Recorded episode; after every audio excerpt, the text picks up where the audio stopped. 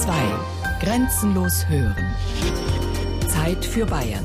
Jeden Sonntag ab 12 Uhr. Das ist die Lea. Meine allerliebste, die ziehe ich um.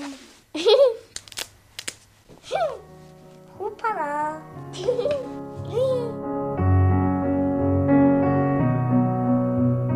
Ich habe erst Spielpuppen gemacht für meinen Mümmerle. Und zwar so mit Sand und ein bisschen beschwert in ein Handtuch gebunden. Es war wunderbar.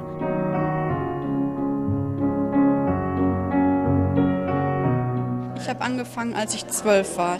Und damals waren die Puppen also noch erschwinglich. Und aus der Zeit stammen halt die meisten Puppen.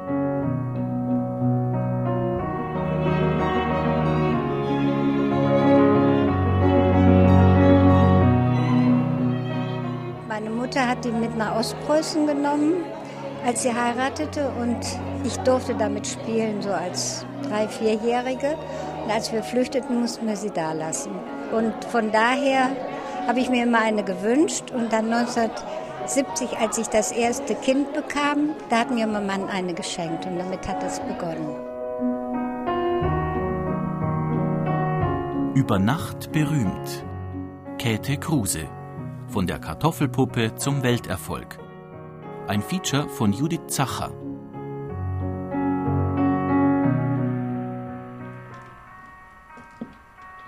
Es ist ihr Blick, der sie einzigartig macht, der Kinder und Sammler gleichermaßen fasziniert. In ihre Augen lässt sich alles hineininterpretieren. Sie können lachen oder weinen, je nach Betrachtung. Diese Augen werden von Hand gemalt, auch heute noch in den Donauwörter Käthe Kruse Werkstätten. Die Käthe Kruse Puppen, alle haben einen so spezifischen Blick. Und dann heißt es, es sind dann Käthe Kruse Augen. Charakteristisch ist für die Augen, also das sind auch diese Lichtbögen in der Iris. Dann die Punkte stehen immer links oben in der Ecke zwischen Pupille und dem Wimpernbogen und Iris. Alexander Persuchanitsch sitzt auf einem Holzhocker. Vor sich den Puppenkopf, den er auf einen Stab gesteckt hat. Zuerst trägt er das Inkarnat, die Hautfarbe auf, dann malt er die Augen. Die fertigen Köpfe hängt Alexander Persuchanitsch zum Trocknen auf. Fast schon makaber sieht das aus, wie sie da alle nebeneinander an einer Leine am Regal aufgehängt sind. Dann kommen sie in die Stopferei, wo sie auf die Puppenkörper aufgenäht werden.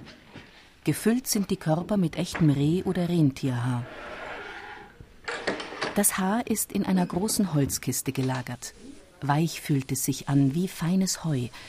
Es lässt sich fest zusammendrücken, gibt der Puppe Stand, und drücken die Kinder ihre Puppe an sich, erwärmen sich solche Haare leicht. Die Puppe scheint zu leben. Cornelia Adrian nimmt eine leere Stoffhülse für eine Puppe zur Hand. Neben ihr liegt das Rentierhaar bereit. Man muss es darauf achten, dass es festgestopft ist. Die Beinscheiben müssen gleichmäßig einklebt werden. Die ganze Puppe muss gerade stehen.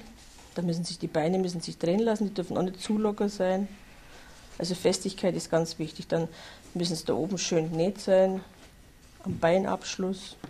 Arme müssen gerade drauf sein. Das ist einiges, was man dort beachten muss. Cornelia Adrian arbeitet schon seit 28 Jahren bei Käthe Kruse. Etwa einen halben Tag braucht sie, bis eine Puppe fertig gestopft ist. Nach dem Stopfen näht sie den Kopf auf den Puppenkörper. Die bemalten Köpfe liegen in einer Kiste neben ihr. Mit dem Fingerhut am Zeigefinger näht Cornelia Adrian den Halskragen einer Puppe Stich für Stich fest. Der Körper ist nun fertig, der Kopf aufgenäht. Nun fehlen noch Kleidung und Frisur.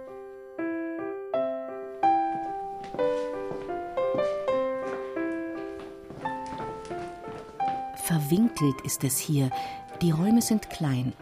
Von der Stopferei im Dachgeschoss führt eine enge Holzstiege nach unten, wo die Designer arbeiten, die kreativen Köpfe der Firma, wie sie selbst sagen. Hier werden die Puppenkleider entworfen, wie in einem Modeatelier.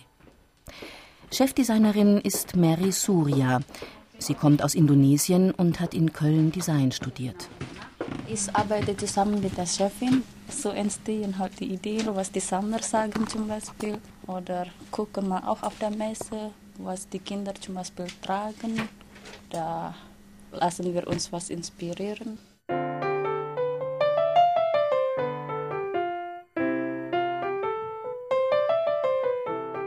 Bis die Entscheidung gefallen ist, was gemacht wird, gibt es zahlreiche Besprechungen von den Designern untereinander.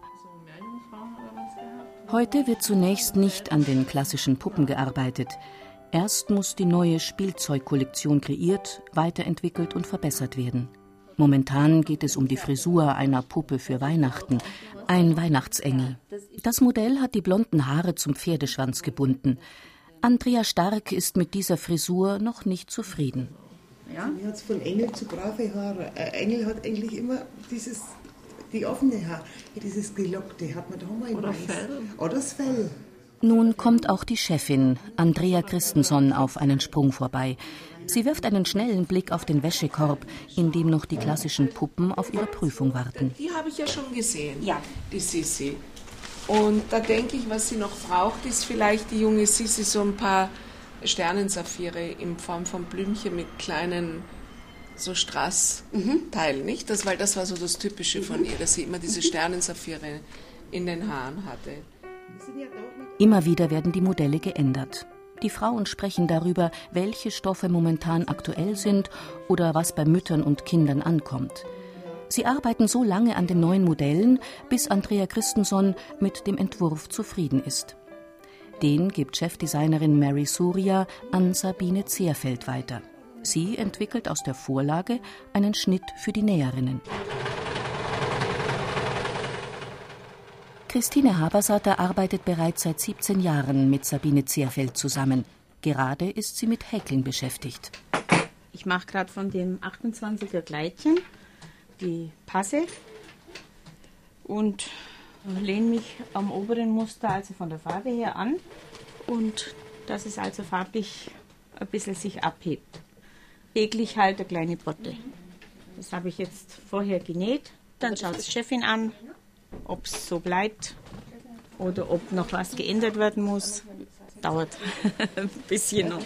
Immer wieder muss etwas geändert werden. Erika Baye arbeitet gerade an einem dunkelblauen Mantel. Der Mantel ist ihr zu groß und den muss man dann jetzt von jeder Seite um halbe Zentimeter enger machen, dass dann die große für die kleine Puppe passt. Nach den hier gefertigten Modellen werden dann in der Näherei all die anderen Kleidchen, Jacken, Hosen, ja sogar Strumpfhosen, Mützen, Schals und vieles mehr hergestellt.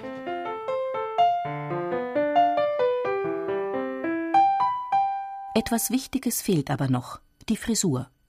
Die Käthe Kruse Künstler- und Sammlerpuppen tragen nämlich alle Echthaarperücken mit den tollsten Frisuren.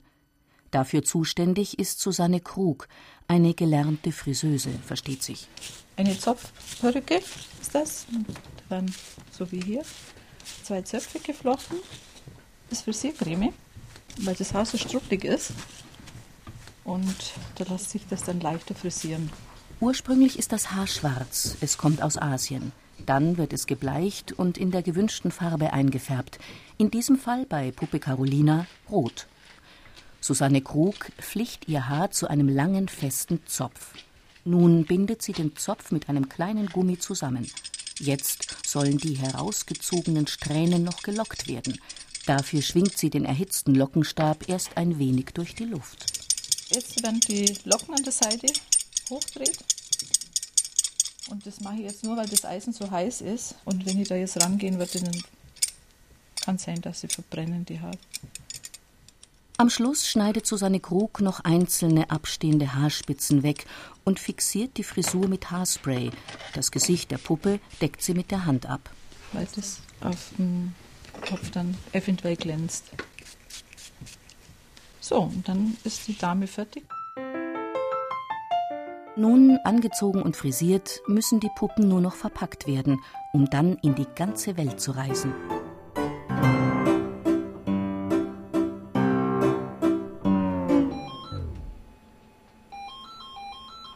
Einige Puppen allerdings finden den Weg zurück zum Käthe-Kruse-Werk in Donauwörth. Wenn sie krank sind, kommen sie zur Puppendoktorin. Ja, dann können wir es auf jeden Fall heute oder morgen machen. Ich suche es mir dann raus. Ja, das ist klar. Das ist ganz klar, dass Sie Ihre Puppe wieder haben möchte. Also, wenn, wir, wenn ich sie jetzt gleich finde, dann machen wir sie heute und dann müssten Sie am Montag haben. Ja? Okay. Bitte. Tschüss. Das, was ich jetzt eben am Telefon hatte zum Beispiel, das war eine Dame, die hat mir die Puppe am Montag geschickt. Die ist gestern angekommen. Und das Kind liegt also jetzt seit zwei Tagen im Bett und weint ach, nachts, weil die Puppe nicht da ist. Das habe ich jetzt gerade eben versprochen, ich suche sie und wir machen sie dann sofort fertig. Hier bei Puppendoktorin Marion Hohmann kommen sie alle an. Die kranken, die verletzten Puppen, die mit den abgeschlagenen Nasen, den aufgeplatzten Köpfen oder abgerissenen Haaren. Sie alle liegen in unzähligen Kartons gestapelt auf dem Boden und im Regal. Viele dieser Puppen sind uralt, Entweder sie werden von Sammlern und Liebhabern in diesem Zustand auf einem Dachboden oder auf dem Flohmarkt entdeckt. Dann muss es nicht so schnell gehen. Hat aber ein Kind seine Puppe gar so sehr geliebt und gedrückt und ihr aus lauter Liebe das Näschen zerkratzt, dann pressiert es sehr. Also viele Briefe haben wir auch von Kindern oft, wo die Kinder dann halt schreiben, bitte ganz schnell und können nicht schlafen. Hier habe ich was ganz Nettes. An den Käthe Kruse Puppendoktor. Hilfe, wir sind ja so kaputt. Sicherlich ist etwas draufgefallen. Gibt es noch Hoffnung? Schriftliches Angebot brauche ich nicht. Bis dahin liebe Grüße. Auch schon zu Lebzeiten von Käthe Kruse konnten die Puppenmütter ihre beschädigten Lieblinge an das Unternehmen schicken, jedoch nicht von Beginn an nach Donauwörth.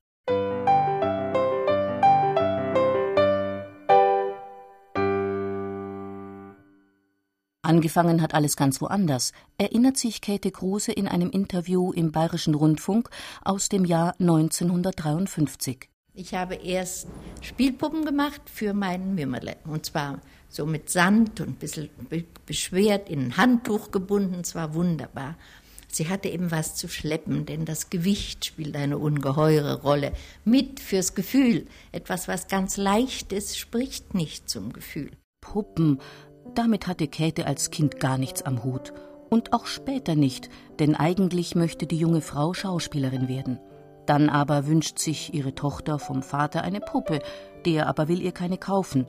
Ihm, dem Bildhauer Max Kruse, gefallen sie nicht, die damals üblichen, steifen, zerbrechlichen, unnatürlichen Puppen mit den kalten, harten Porzellanköpfen. Er sagte, ich finde sie scheißlich. Ich kaufe euch keine, macht euch selber welche. Und das ist der zündende Gedanke. Es ist eben nicht hübsch, wenn man hingehen kann, oder ich meine nicht gut, wenn man hingehen kann und sich was Fertiges kaufen, sondern alles Schöpferische ist von Urbeginn an daraus entstanden, dass nichts da war. Der zündende Gedanke für ihre erste Puppe also und für Käthe Kruses späteren Welterfolg.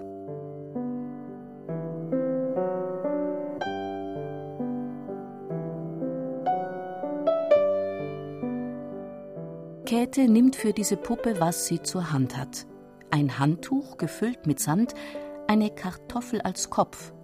Ihr erstes Puppenkind ist geboren und Tochter Maria liebt es innig, auch wenn der Kopf, also die Kartoffel, bald in sich zusammenschrumpft. Deshalb bastelt Käthe eine zweite Puppe, Oskar. Und er hinterließ überall Spuren seines Daseins. Und mein Mann sagte, nee, Mümmerle, das geht nicht. Einer von uns beiden ist zu viel auf der Welt, ich oder Oskar. Und da musste ich halt, na lieber Gott, also den Figuren, den Puppen vielmehr damals, festere Formen geben und so entstand die Stoffpuppe, die unzerbrechlich ist. Soweit ist es aber noch nicht. Noch gibt es nur den rieselnden Oskar. Aber Käthe lässt nicht locker. An ihre Beweggründe erinnert sie sich in ihrer 1951 veröffentlichten Autobiografie Das große Puppenspiel. Max hat ein Samenkorn in mich hineingelegt. Das hieß, mach eine Puppe. Und ich bin einfach meinem Gefühl nachgegangen. Dass sie einmal Puppenmutter werden würde, daran ist einige Jahre zuvor noch nicht zu denken, als sie mit erst 17 Jahren nach Berlin kommt. Als uneheliches Kind einer armen Näherin in Dambrau bei Breslau geboren, sieht sie in ihrem Heimatort keine Zukunft für sich. So also geht sie nach Berlin. Als Schauspielerin will sie dort ihr Glück versuchen und hat Erfolg. Sie bekommt ein festes Engagement am Lessing-Theater, verkehrt in den Künstlerkreisen und lernt dort den Mann kennen, der ihr Leben verändern sollte. Den in ihren Augen damals unerreichbaren großen Bildhauer Max Kruse. Na, ich war piepjung und voller Ehrfurcht. Und daneben den geliebten alten Max, wunderbar, schönste Mann von Berlin. Nichts wäre mir weniger eingefallen als das, der sich für mich interessieren konnte. Aber er tat's. Denken Sie, das ist niedlich. Da habe ich wirklich Blut geschwitzt, als ich das merkte. So was gibt's. Und wie ich dann zu ihm gegangen bin am nächsten Tag in sein Atelier, und er hatte doch die Blutstropfen gesehen, und da dachte ich, es würde ihm imponiert haben.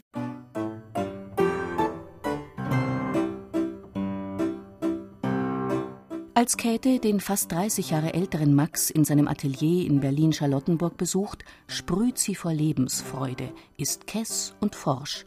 Dabei bewundert sie diesen großen Künstler über alle Maßen. Etwa einen Monat später werden die beiden ein Paar. In ihrer Autobiografie schreibt sie über die Anfänge der Beziehung Alles wurde nun anders für Max und mich. Max macht ihr viele Vorschriften, Sie muss hochgeschlossene Kleider tragen, ihre Haare zu Zöpfen flechten und hochstecken. Dass sie vor anderen Männern auf der Bühne spielt, gefällt Max nicht. Bald ist sie schwanger. Für Max, einen Verfechter der freien Liebe, kein Grund, sie zu heiraten. Am 2. Dezember 1902 wird ihr erstes Kind, Maria Speranza, die Maria der Hoffnung, unehelich geboren, genauso wie sie selbst 19 Jahre zuvor.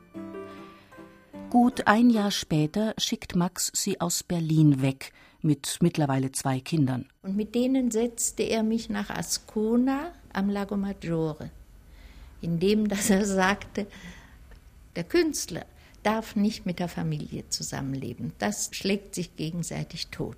Auf dem berühmten Monte Verita hat sich eine Freidenkerkolonie angesiedelt, die Bewohner suchen nach dem freien Leben, nehmen Lichtbäder, wollen selbstbestimmt frei von Staat und Kirche leben und propagieren den Vegetarismus, erklärt Gudrun Reißer vom Käthe-Kruse-Museum in Donauwörth. Da ist sie 1904 mit ihren ersten zwei Kindern in so Lufthaus gezogen.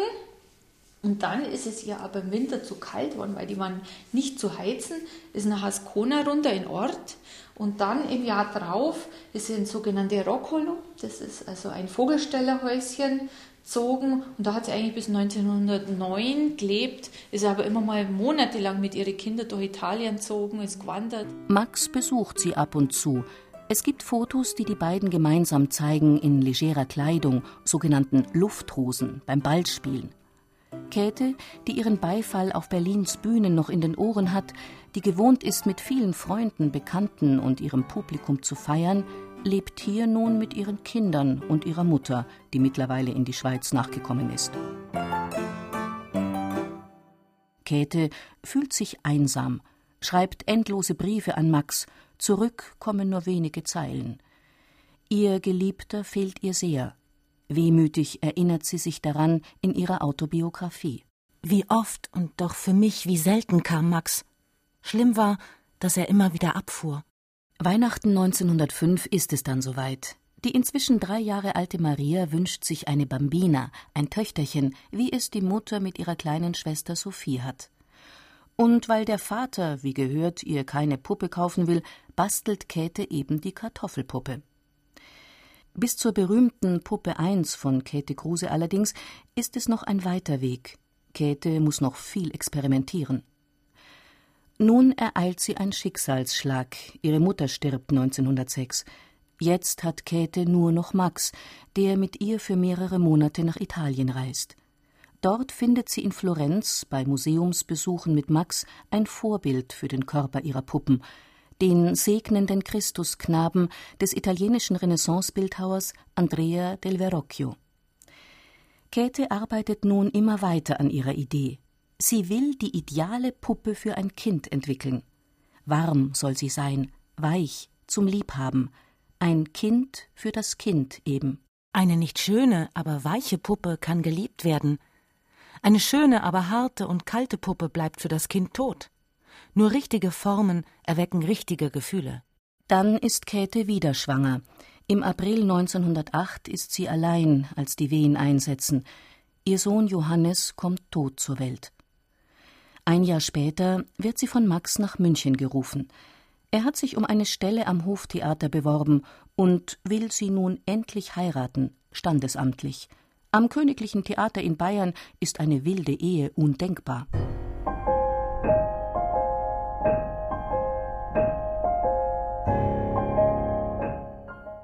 Im Zuge pädagogischer Reformbewegungen befassen sich zu dieser Zeit, Anfang des 20. Jahrhunderts, immer mehr Künstler mit der Gestaltung von Spielzeug. In München wird eine Ausstellung gezeigt mit dem vielversprechenden Titel Idee einer künstlerischen Puppenreform von Gräfin Marion von Kaulitz die eben erstmals Puppen gemacht hat, die Kinderfiguren waren. Vorher gab es ja immer kleine Erwachsene. Und da, denke ich mal, hat sie gesehen, okay, sie ist langsam auf dem richtigen Weg. Mhm. Also, dass das schon ein bisschen ein Zünder war. Oder mit beeinflussend. Mhm. Sie könnte auf der Schiene weitermachen. Käthe besucht die Ausstellung, aber Kaulitz Puppen sind ihr nicht natürlich genug. Ein Kind fürs Kind will sie schaffen. Eine Puppe, die schwer ist wie ein Baby. Ihr Kopf soll nicht niedlich, sondern lebensecht aussehen. In einer Kinderbüste des Barockbildhauers François de Quenoy findet sie ihr Ideal verwirklicht. Solche Köpfe sollen ihre Puppen haben. Nach Verrocchio also wieder ein Vorbild aus der Kunstgeschichte. Einen Gipsabguss dieses Kopfes nimmt sie als Vorlage, bezieht ihn mit Stoff. Mit diesem Material kennt sie sich aus, schließlich hat sie ihrer Mutter bis zu deren Tod beim Nähen geholfen. Über den bezogenen Kopf gießt sie Wachs. Noch etwas schrumpelig, aber doch menschenähnlich, so ihre eigene kritische Meinung dazu, ganz anders die ihrer Tochter. Ihre Tochter fand das wunderbar, hat das Kind sehr geliebt. Dann hat meine Mutter angefangen zu verbessern, könnte es vielleicht ein bisschen schöner machen, besser machen, hat es immer mehr vervollkommnet. Und eines Tages sagte der sehr berühmte Kunsthistoriker Fritz Stahl, das ist also damals eine wirklich eine Koryphäe gewesen, der hat zu meinem Vater gesagt, du Max, Käthes Puppen müssen in einer Ausstellung, die das Kaufhaus Tietz veranstaltet. Das hieß Spielzeug aus eigener Hand. Und da war sie wirklich über Nacht sozusagen eine berühmte Frau. Sie kriegte auch sofort Aufträge. Sie hatte das alles gar nicht gewollt. Erinnert sich Käthes jüngster Sohn, der Kinderbuchautor Max Kruse. Bevor es soweit ist, muss Käthe allerdings erst einige Exemplare ihrer Puppe 1 produzieren, denn sie will die Puppen in Szene setzen, wie in einem Kinderzimmer. Käthe arbeitet fieberhaft. Ihre Wohnung verwandelt sich in eine Werkstatt. Sie näht an drei Nähmaschinen. Unter ihr im Erdgeschoss ist Bildhauer Max am Werk.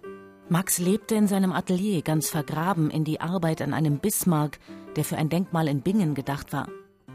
Er nahm jede Störung furchtbar übel. Wie verzweifelt ich über meine Puppennasen war, kann man also daraus entnehmen, dass ich es in meiner Not wagte, in seine Klausur einzudringen. Aber, oh Wunder, er erbarmte sich meiner, stieg von dem hohen Thron seiner Kunst herab zu den Niederungen meiner kleinen Probleme und half sie mit lösen. Die Nasen, die Ohren und die Mäulchen meiner Puppen standen. Nach jahrelanger Arbeit präsentiert Käthe bei einer Berliner Ausstellung ihre berühmte Puppe 1. Alle ihre Puppenmodelle wird Käthe mit römischen Buchstaben durchnummerieren. Die Ausstellung ist ein voller Erfolg. Das Berliner Tagblatt schreibt unter der Überschrift Künstlerische Puppen Die diesjährige Tietz-Ausstellung brachte uns die Käthe-Kruse-Puppe. Und damit scheint das Problem gelöst. Das Ei des Kolumbus steht plötzlich.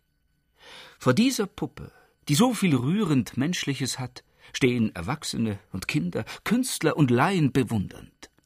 Diese Puppe ist zugleich ein Produkt künstlerischen Schaffens und sorgender Mutterliebe. Käthe hat es geschafft. Erst 27 Jahre alt hat die einst als uneheliche Tochter geborene Katharina, die kurzzeitig als Jungschauspielerin erfolgreich war, ihre Berufung gefunden – nun ist sie Künstlerin und Puppenmutter Käthe Kruse geworden. In ihrer Autobiografie schreibt sie: Ich war ganz verdattert über so viel Aufsehen. Max sah mich über seine Zwickergläser an. Mensch, ich glaube, du hast mehr Glück als wie Verstand. Er hatte recht. Als Gattin von Max Kruse hatte sie die Einladung zur Ausstellung bekommen. Nun ist ihr Mann Max der Gatte von Käthe Kruse. Jetzt steht er in ihrem Schatten. Und das war schrecklich, denn das tat mir scheußlich leid. Mein Mann war wirklich ein Genie. Also ich habe meinen Mann so grenzenlos verehrt und es war sehr schmerzlich, dass nun mit der, von diesem Standpunkt aus muss ich sagen, dummen Puppe, mit Mal Käthe Kruse.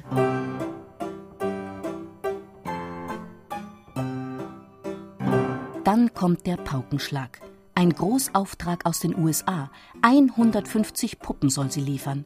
Stolz war ich. Das kann man sich denken. Man kann sich aber kaum denken, was für einen furchtbaren Schreck ich bekam, als ich mir die Sache genauer überlegte. So war es. Eine harm- und ahnungslose Hausfrau, Mutter von vier kleinen Kindern, soll urplötzlich 150 Puppen liefern. Hatte ich denn eine Puppenfabrik? Nichts hatte ich. Ich hatte unsere Wohnung. Das war alles. Bald folgt ein neuer Auftrag. Jetzt sind es schon 500 Puppen, die sie liefern soll. Sie macht sich auf den Weg und sucht eine richtige Werkstatt. Denn für eine solche Großproduktion ist ihre Wohnung nun doch nicht ausgelegt. Im Kurort Bad Kösen im heutigen Sachsen-Anhalt wird sie fündig. Aus der Bastelei für den Hausgebrauch war unterdessen eine ernste Aufgabe geworden. Meine Puppen durften nicht nur meine eigenen Kinder erfreuen, sie sollten der ganzen Kinderwelt Freude bringen. Im Herbst 1912 beschäftigt sie bis zu 120 Mitarbeiter in Bad Kösen. Ein Jahr später gewinnt Käthe für ihre Puppe 1 den Grand Prix auf der Weltausstellung in Gent. Bei allem Erfolg bleibt sie ihrem Prinzip treu. Nur in Handarbeit dürfen ihre Puppen hergestellt werden. Es ist halt mit dem Herzen gemacht. Die Hand, nur die Hand geht dem Herzen nach. Die Maschine kann das nicht. Gott sei Dank, dass sie es nicht kann. Inzwischen hat sie bereits über 40 verschieden gekleidete Puppen dieses Modells auf den Markt gebracht. Alle meine Puppen sind 43 Zentimeter hoch. Sie sind ganz aus wasserdichtem Nessel gefertigt, mit Wasser und Seife zu waschen. Sie werden in meiner Werkstätte unter meiner ständigen persönlichen Leitung hergestellt und jede Puppe trägt meinen Namenszug und eine laufende Nummer auf der linken Fußsohle. Sie sind weich, warm und unzerbrechlich und ihr Sinn ist Erziehung zur Mütterlichkeit. Die unbekleidete Puppe kostet einheitlich 25 Mark. Bei den anderen Modellen variiert der Preis. Nach der Originalpreisliste der Käthe Kruse Stoffpuppen für den Grand Prix in Gent ist das weiße Baby mit weißem Tragkleidchen mit 33,50 Mark ausgezeichnet. Dörtli im hellblauen Kleidchen mit schmalen weißen Spitzen gibt es für 35 Mark. Käthe Kruse Puppen, ganz aus Stoff gefertigt, weich, waschbar und unzerbrechlich. Glück für unzählige Kinderherzen. Wirbt Käthe für ihre Puppen und weiß sich auch sonst in Szene zu setzen. Wie zeigt Gudrun Reißer auf einem Foto im Donauwörther Käthe Kruse Museum. In Bad Kösen hat sie also ihre Puppenpakete jetzt vor allem in die 30er Jahre mit so einem kleinen Eselswägelchen zur Bahn transportieren lassen. Jeder hat gedacht, was ist denn das? Ui, Ding, schaut der nett aus und so. Und sofort hat man gewusst, die Puppenpakete von Käthe Kruse gehen zur Bahn. Sie entwirft auch die Werbetexte selbst, gestaltet Bücher, kreiert Postkarten. Für ihren Katalog lässt sie die Puppen nicht nur abbilden, sondern setzt sie in Szene, wie schon bei der Ausstellung im Kaufhaus Tietz. Auch auf die politische Lage reagiert sie.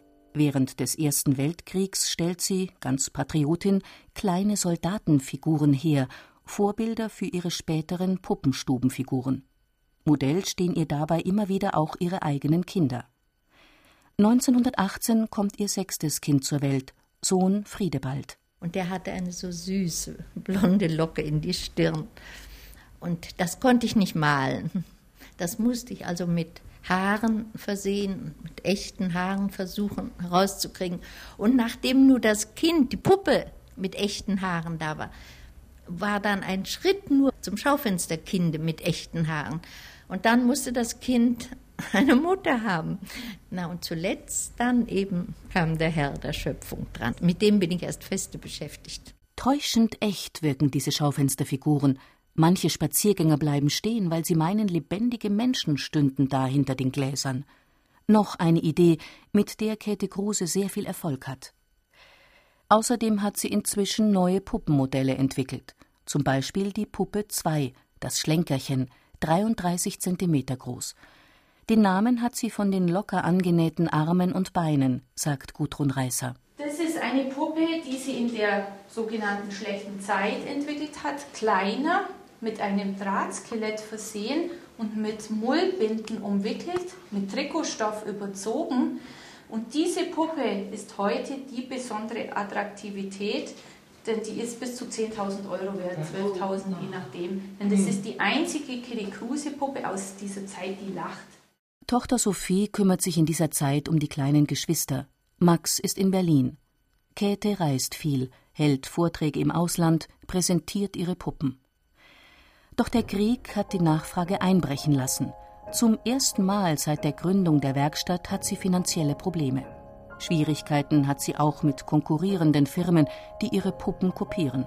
Man spekulierte also beim Verkauf auf den Namen, den ich mir in jahrelanger Arbeit gemacht hatte. Das kann sie natürlich nicht zulassen, zieht vor Gericht und gewinnt. Sie bekommt das Patent. Eine tüchtige Kauffrau also, auch wenn es zu dieser Zeit den Begriff noch nicht gibt und sie sich selbst als weiblichen Kaufmann bezeichnet. Trotzdem, die Geschäfte laufen schlecht zu dieser Zeit, Anfang Mitte der 20er Jahre. Käthe hat nicht nur wirtschaftliche Sorgen. Zwar gibt sie sich nach außen als gute Ehefrau, kleidet sich noch immer, wie es ihrem Max schon vor 20 Jahren gefallen hat, hochgeschlossen, die Haare trägt sie hochgesteckt, auf seinen Wunsch hin. Nach außen also hält sie das gute Verhältnis zu ihm aufrecht. Jedoch Max fordert immer wieder Geld von ihr, für, so sagt er, seinen Anteil an den Puppen.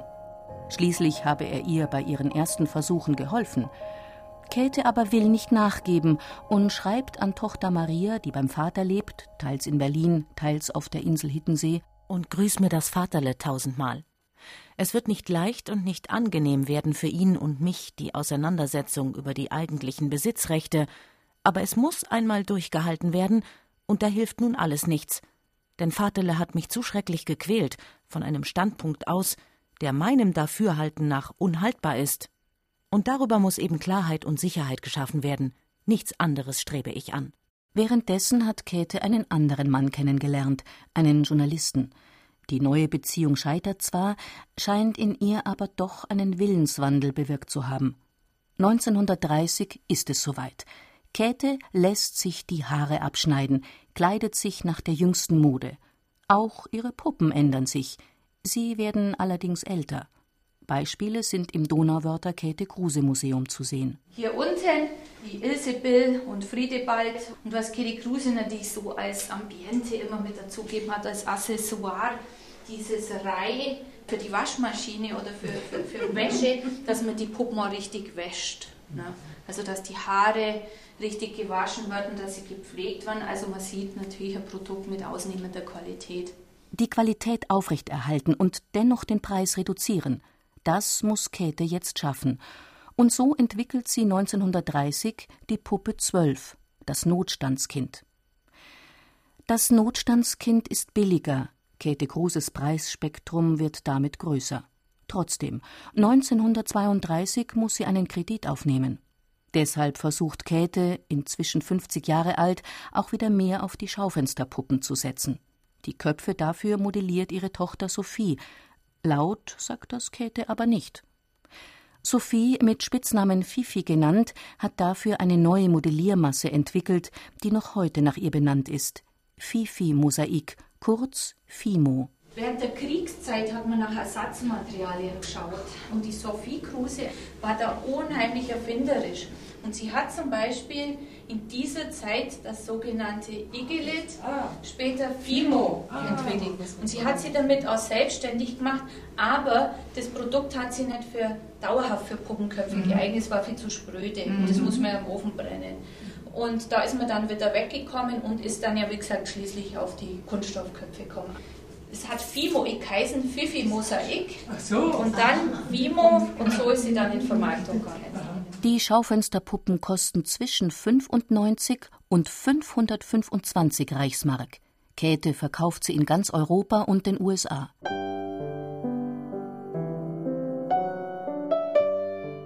Doch wieder macht der Krieg ihr einen Strich durch die Rechnung. Es gibt fast kein Material mehr. Persönlich fährt sie immer wieder ins Reichswirtschaftsamt, um sich neues Material bewilligen zu lassen. Sie argumentiert, die Puppen seien wichtig für die Stimmung im Lande, sie seien die Erfüllung zahlreicher Kinderträume. Käthe schafft es, ihren Betrieb vor der Schließung zu bewahren.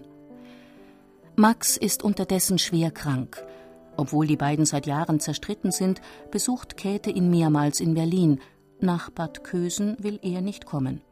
Stichpunktartig notiert Käthe in ihrem Kalender: In diesen Tagen ich nach Berlin wegen Vater. Ich blieb vier Wochen. Immer wieder fährt Käthe nach Berlin, um sich um ihren Mann zu kümmern. Auch wenn sie sich in der Stadt nicht mehr wohlfühlt. Berlin ist furchtbar dunkel. Während Käthe sich auch ihrem Unternehmen widmen muss und auf Messen reist, pflegt Tochter Maria aufopferungsvoll den greisen Vater. Am 29. Oktober 1942 stirbt Max. Maria ist bei ihm. Im Alter von 59 Jahren ist Käthe nun Witwe geworden. Weitere Schicksalsschläge folgen. Ein Jahr später erliegt ihr Sohn Jochen einem Gehirntumor. Friedebald kommt im Russlandfeldzug ums Leben. Dann ist der Krieg zu Ende. Die politischen Entscheidungen treffen Käthe Kruse hart. Sie bekommt den Einfluss der sowjetischen Besatzungsmacht nur zu deutlich zu spüren. Nach und nach wird ihr die Kontrolle über die Werkstatt in Bad Kösen entzogen. 37 Jahre lang hat Käthe die Kösener Werkstatt geleitet. 35 Mitarbeiter sind dort noch beschäftigt. Als ihr die Enteignung droht, flieht sie in den Westen. Der Abschied fällt ihr sehr schwer. Ich bin ja praktisch nur mit dem Handkoffer aus Bad Kösen weggegangen. Das heißt, ich habe ausgehalten, solange ich konnte, um meiner geliebten, treuen Leute wegen. Und da hat man dann meinen Betrieb drüben nach meinem Weggange weitergeführt unter Treuhänderschaft. So sucht sie im Westen nach neuen Produktionsstätten und stößt durch Zufall auf eine leerstehende Schuhfabrik im schwäbischen Donauwörth. 1947 beginnt ihr Sohn Michael dort mit der Puppenproduktion. Inzwischen auch in der Kleinstadt angekommen, schreibt Käthe an ihre wichtigsten Mitarbeiter, sie bittet sie, ebenfalls umzusiedeln. Acht folgen ihrer Bitte. Ein Neuanfang also in Donauwörth aber ohne die Tradition zu vernachlässigen. Obwohl jetzt ihr Sohn das Unternehmen leitet, sieht Käthe die Firma unabdingbar mit ihrem Namen verbunden. Der spricht für Qualität, für Tradition, für Handarbeit. Irgendwo habe ich mal gelesen, dass man abstirbt, wenn man nicht mehr anfängt. Wer aufgibt, ist am Ende. Ich bin es also, glaube ich noch nicht. Das Geschäft mit den Spielpuppen läuft kurz nach dem Krieg noch schlecht auch Materialien sind weiterhin schwer zu beschaffen.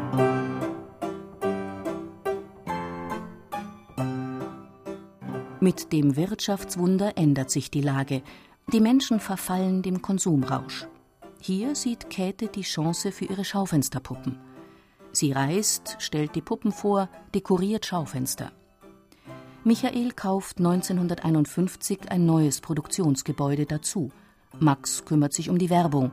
Sophie betreut die Herstellung, jedoch nur für relativ kurze Zeit. Im Sommer 1952 übernimmt Heinz Adler die Geschäftsleitung, der Mann ihrer Tochter Hanne, die künstlerische Leiterin im Betrieb wird. Sophie hat sich inzwischen mit ihrem Fimoik selbstständig gemacht. Michael hat die Geschäftsführung niedergelegt. Er wandert mit seiner Familie nach Südafrika aus, um dort wieder als Physiker zu arbeiten. Max, Kates Jüngster, bleibt bei ihr. Käthe selbst wird nie ganz glücklich in Donauwörth. 1956 erhält sie das fünf Jahre vorher von Bundespräsident Theodor Heuss gestiftete Bundesverdienstkreuz erster Klasse.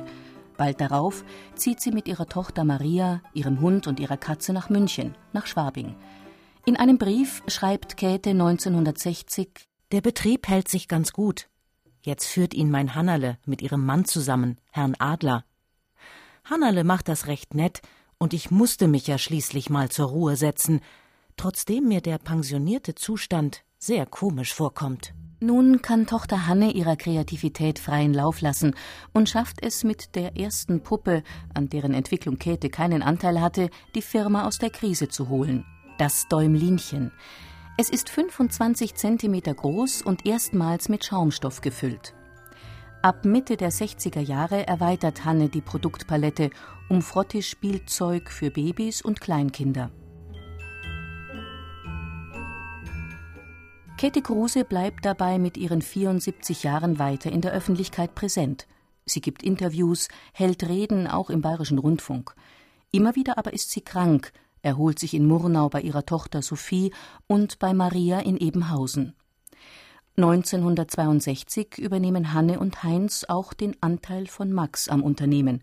Max ist damit frei und kann endlich tun, was er schon immer wollte: schreiben.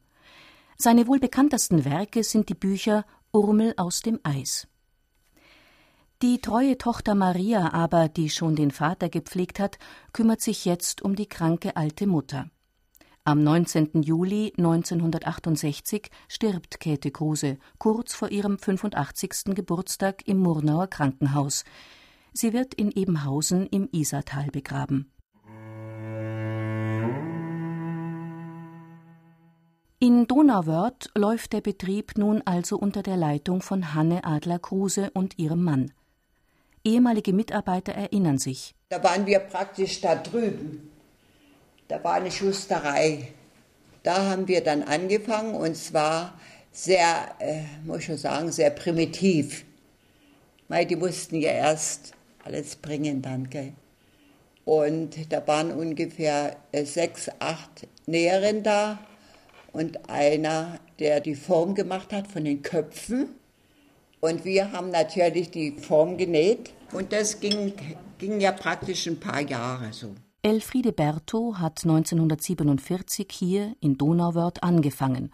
49 Jahre hat sie im Betrieb als Näherin mitgearbeitet, in der großen Kruse-Familie. Weil das schon Gemeinschaft bald war. Und da haben wir immer unser Essen mitgebracht. Wissen Sie, da gab es diese Behälter und da haben wir immer dann hier Mittag gegessen. Und das war so eine Gemeinschaft, das glauben Sie gar nicht wenn einer was gehabt hat und der andere schaut dann und dann hat jeder gefragt, oh, willst du das oder willst du das? Gell? Also auf jeden Fall eine ganz gute Gemeinschaft. Wenn irgendwas war, wir haben schon zusammengehalten. Ganz im Sinne Käthe Kruses. Es liegt in der Natur des weiblichen Betriebs, dass er nie großindustriell werden kann. Solange die Gründerin an der Spitze steht, bleibt die Schar der Mitarbeiter um sie gesellt wie eine große Familie. Elfriede von Schaik hat 1967 ihre Lehre bei Käthe Kruse begonnen und viele Jahre als Assistentin von Heinz Adler gearbeitet. Der Herr Adler war sehr sozial, also er hat wirklich allen Leuten geholfen, wenn ja. jemand in Not war und hat auch ähm, zum Jahresende, wenn ein gutes Ergebnis war, dann ist der Gewinn verteilt worden auf die Mitarbeiter. Seit 1990 führt nun das Ehepaar Christensen die Firma. Die Tradition im Herzen der Zukunft entgegen, lautet das neue Motto. Das, was Käthe Kruses Arbeit ausmachte, ist auch heute noch Verpflichtung. Es ist halt mit dem Herzen gemacht. Andrea Christenson ist gebürtige Wienerin, ihr Mann Steven Amerikaner.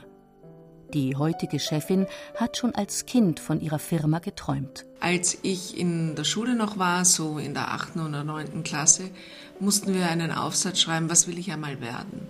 Und damals war mein großer Traum, dass ich unbedingt etwas mit Spielzeug machen möchte.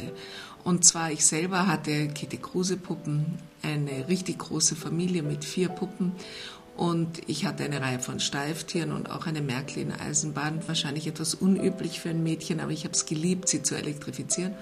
Und ich dachte eben, eine dieser drei berühmten Marken, die hätte ich eigentlich mal gerne. Zunächst sah aber alles gar nicht danach aus. Nach dem Studium arbeitete Andrea Christensen für eine amerikanische Unternehmensberatung. Und da rief ein Freund an, der damals bei einer der großen bayerischen Banken beschäftigt war und hatte auf seinem Schreibtisch liegen, dass das Unternehmen Kete Kruse einen Nachfolger sucht.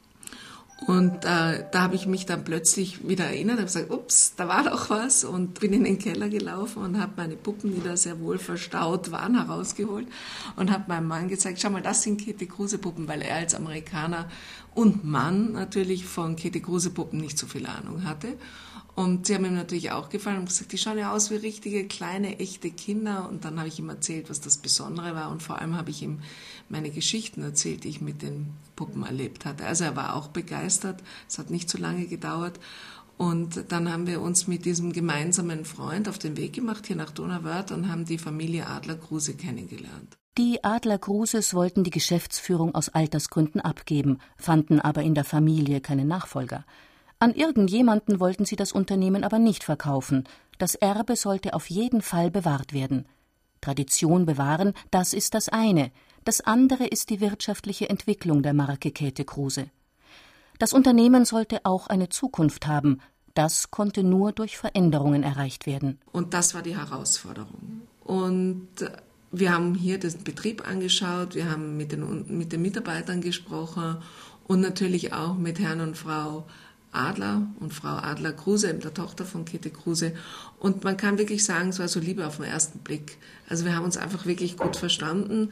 Und da gab es dann auch noch andere Aspiranten. Aber wir waren uns ganz, ganz sicher, dass uns die Wahl treffen würde. Also man hat sowas einfach im, im Gefühl. In den 90er Jahren hatte die Marke Käthe Kruse bei jüngeren Menschen eher ein verstaubtes Image. Die meist älteren Sammler, die sich für die Puppen begeisterten, sie allein reichten nicht aus, um den wirtschaftlichen Erfolg zu garantieren. Deshalb mussten neue Ideen her. Und so gibt es neben den traditionellen Sammlerpuppen und Spielpuppen inzwischen ein riesiges Sortiment an Käthe Kruse Babyspielsachen und Kinderkleidung. Gefertigt werden sie im lettischen Jelgava. Die traditionellen Sammlerpuppen aber, die werden weiterhin in Donauwörth hergestellt, in aufwendiger Handarbeit, wie zu Käthe Kruses Zeiten. Um auch die neuen Modelle, wie zum Beispiel den Esel Tomato und die Ente Geigai, alljährlich den Händlern und Sammlern nahezubringen, ist das Unternehmen ganz in der Tradition von Käthe Kruse auf vielen Messen präsent.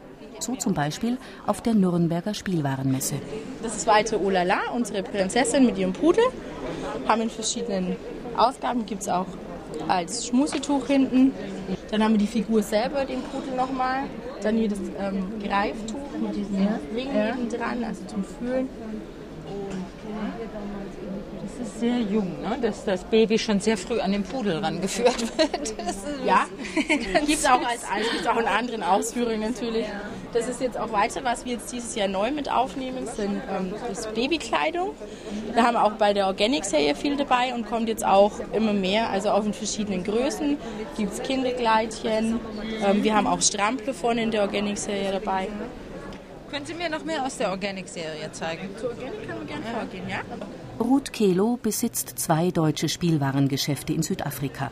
Jedes Jahr reist sie auf die Nürnberger Spielwarenmesse, um das neue Sortiment zusammenzustellen. Also was ich Ihnen sagen kann hier zu Käthe Kruse, man erkennt, dass das ein rein mitteleuropäischer Geschmack ist. Und, und, das erkennt man sogar im tiefen Südafrika. Ja. Das ist das Design, das sind die Farben, das ist die Zusammenstellung, das ist der Spielwert, der da drin steckt. Ja.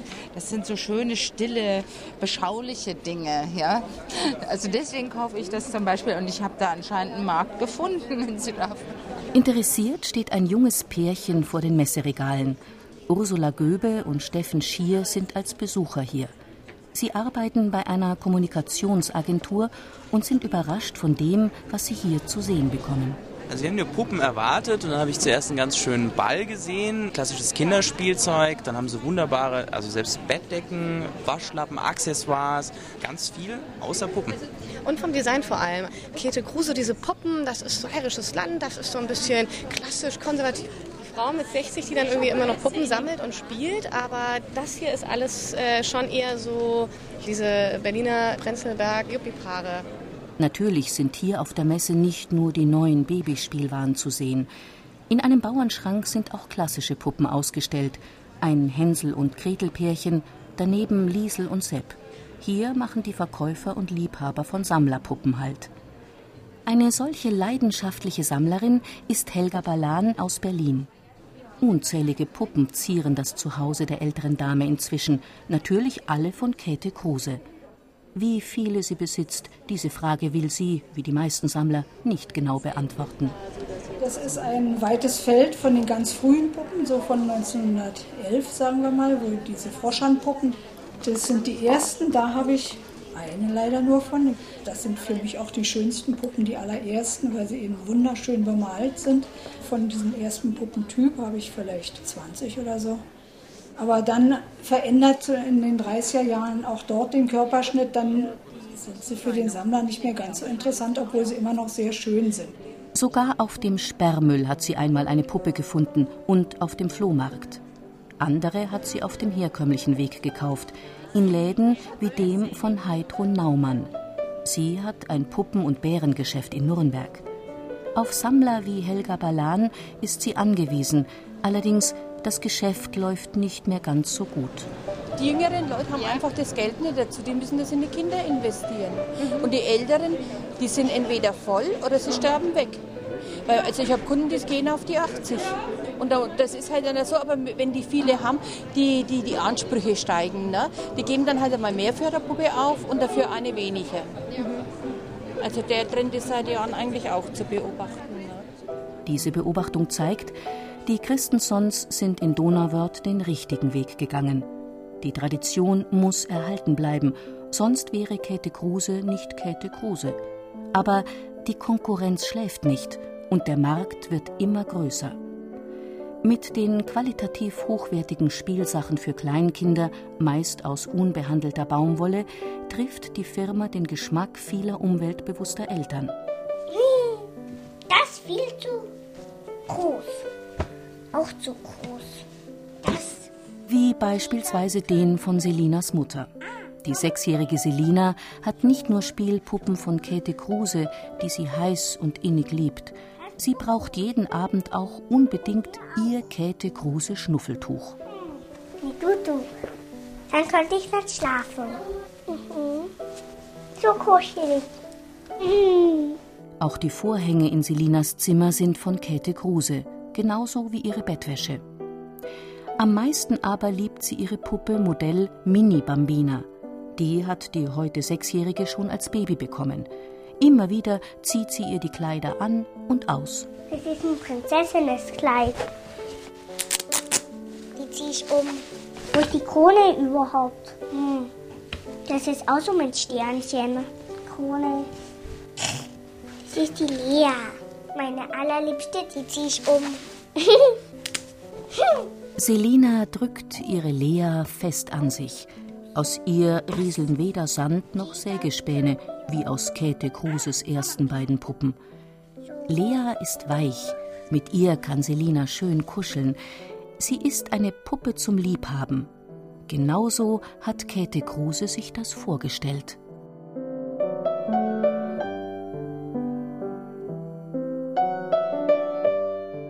Über Nacht berühmt Käthe Kruse. Von der Kartoffelpuppe zum Welterfolg. Ein Feature von Judith Zacher. Gesprochen haben Ruth Geiersberger, Katja Amberger und Peter Weiß. Regie Josef Berlinger. Technik Boris Manich. Redaktion Gerald Huber.